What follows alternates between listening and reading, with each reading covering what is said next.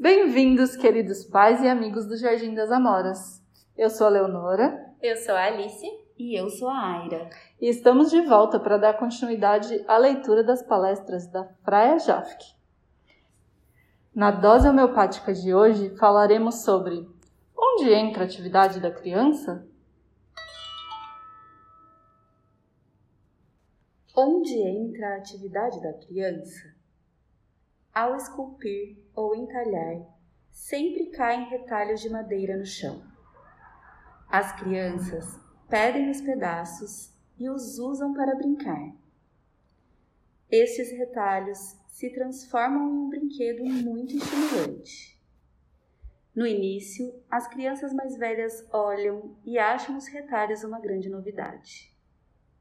O professor de jardim precisa criar uma ponte para o brincar pede a uma das crianças que traga um potinho para catar o pó que se formou e os retalhos que caem. Aos poucos, várias crianças querem fazer a mesma coisa. Alguns retalhos caem sobre o nosso colo e há crianças que querem catá-los. Então, precisamos criar uma lei. Estes retalhos só podem ser retirados quando a faca descansa. Há perigo. Uma vez a lei estabelecida, o professor precisa ser coerente e perseverante. Esta mesma coerência deve ser aplicada em todas as situações nas quais se tornam necessárias leis ou regras. As leis e regras precisam ser anunciadas às crianças e devem ser mantidas com coerência. A forma de expressar a regra deve ser imaginativa e não pode apenas ser falada como se fala para um adulto, como por exemplo, cuidado, a faca morde, ou cuidado, os pezinhos precisam saber até onde ir. O professor de jardim precisa ter convicção quando impõe uma lei ou regra. Nós, aqui do Jardim das Amoras e do Berçário Amorinhas, utilizamos algumas imagens com as nossas crianças e sempre que necessário criamos novas. Como, por exemplo, quando uma criança está em cima da mesa, nós dizemos: em cima da mesa, nem o gato da Dona Teresa. E nesse momento nós retiramos a criança de cima da mesa. Caso alguma criança esteja falando um pouquinho mais alto, nós pedimos para que ela fale em voz de anãozinho. Para que as crianças bebam toda a água do copo, nós dizemos: vocês precisam achar o fundo do poço.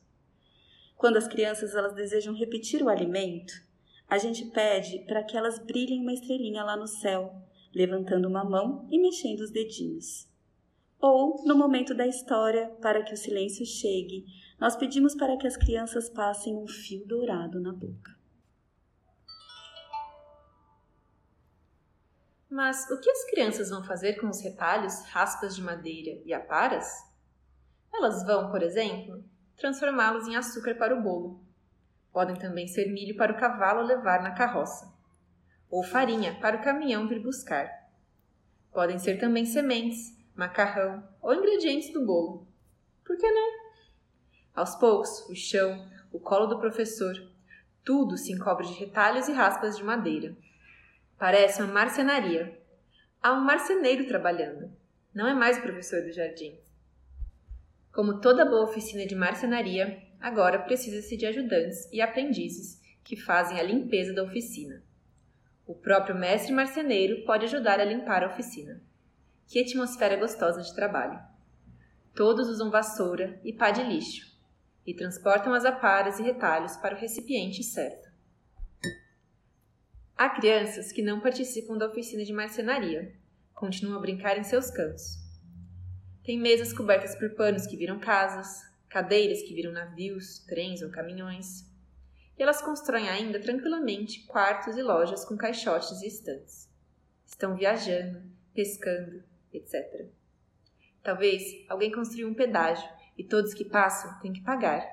O dono do pedágio criou uma lei a qual todos devem obedecer como se vê, todas as crianças estão ativas em suas brincadeiras. É algo maravilhoso ver todas as crianças ativas desta forma. É a conquista da professora de jardim. Quando a criança brinca, ela está trabalhando, ela está ativa, fazendo um esforço interior. E como conseguir fazer isso? Quando permanecemos por um bom tempo fazendo um trabalho que se repete diariamente. Por exemplo, costurar, bordar, esculpir, fazer coroas, lanternas, tricô de dedo e etc. Quando trabalhamos em épocas, acalmamos as crianças e mostramos um aspecto de dedicação e fidelidade com a nossa tarefa. Quanto mais variamos o trabalho, mais inseguras ficam as crianças. Elas imitam a postura de persistência, dedicação e fidelidade do professor. Observando isso nas crianças, obteremos um retorno em alegria e autoafirmação e isso nos ajudará a superar a nossa ansiedade em querer sempre trazer novas atividades. A criança é um ser imitativo. Cada época pode ter a duração de quatro ou seis semanas, e alguns objetos que podemos esculpir são pratinhos, potinhos de madeira ou de bambu, casinha de boneca, objetos de cozinha como colheres para o saleiro ou temperos, e todos esses são objetos práticos, bonitos e que nos servem no trabalho. As crianças se relacionam diferentemente com os objetos quando confeccionados pelos professores. O mesmo vale para toalhinhas, toalhas, cobertores de bonecas, lençóis, coroas e etc. Em resumo, o professor que trabalha alegre e com bom planejamento cria uma alegre atmosfera de trabalho, propícia a desenvolver a imitação e a fantasia da criança.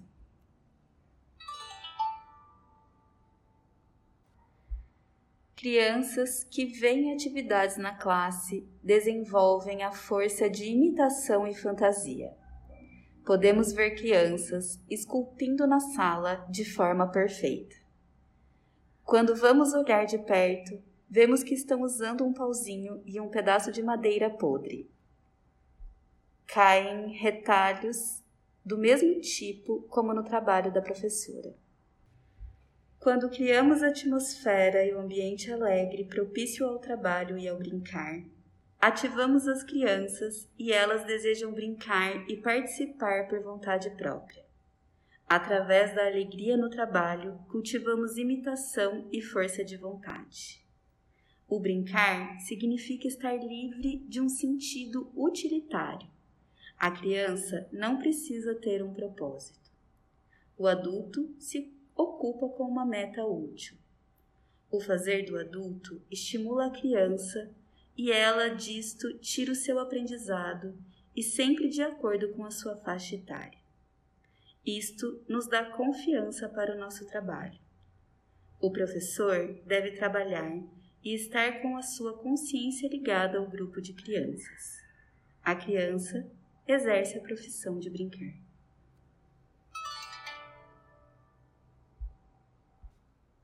Ritmo diário e semanal.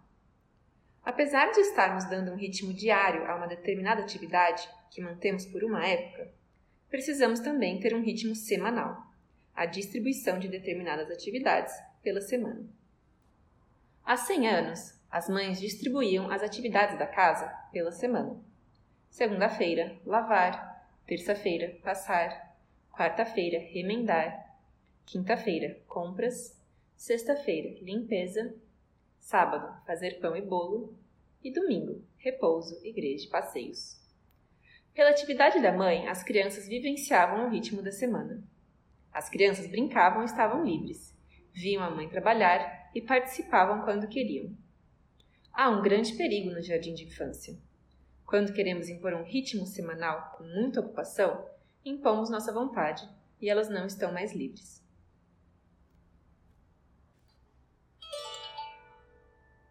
Em resumo, o professor precisa planejar e exercitar suas atividades em épocas. A criança precisa imitar em liberdade. Só imita quando o professor está convicto e seguro de suas atividades. A criança imita o gesto exterior e o gesto interior. A criança não pode ser educada sem autoridade. precisa de regras firmes e coerentes. As regras precisam ser transmitidas com imagens. Através da alegria no trabalho, cultivamos imitação e força de vontade. E por fim, o professor precisa se autoeducar para servir como exemplo, externo de gestos e atitudes e interno de alegria, gratidão, persistência e fidelidade.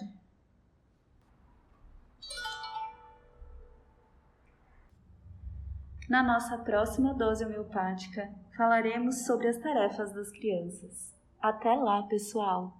Até! Até!